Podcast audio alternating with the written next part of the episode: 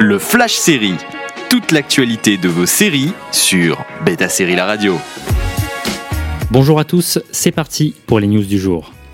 Le revival de Dexter a enfin une date. La série culte terminée en 2013 sur Showtime reviendra pour une dernière saison à partir du 7 novembre prochain.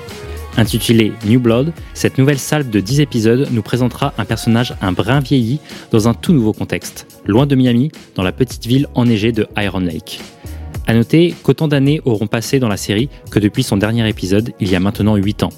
Lors du Comic Con qui s'est déroulé le week-end dernier en ligne, l'objectif avoué de l'acteur Michael C. Hall était de revisiter cet univers afin de lui donner une conclusion plus satisfaisante pour les fans qui ont été nombreux à exprimer leur mécontentement à la fin de la saison 8.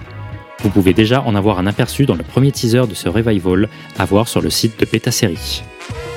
Toujours depuis le Comic Con, les séries de l'univers The Walking Dead ont fait parler d'elles avec l'annonce de dates de retour tant attendues ainsi que des bandes annonces alléchantes.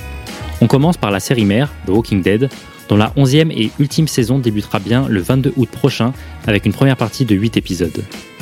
Les deux autres parties suivront en 2022. La série est diffusée en France sur OCS.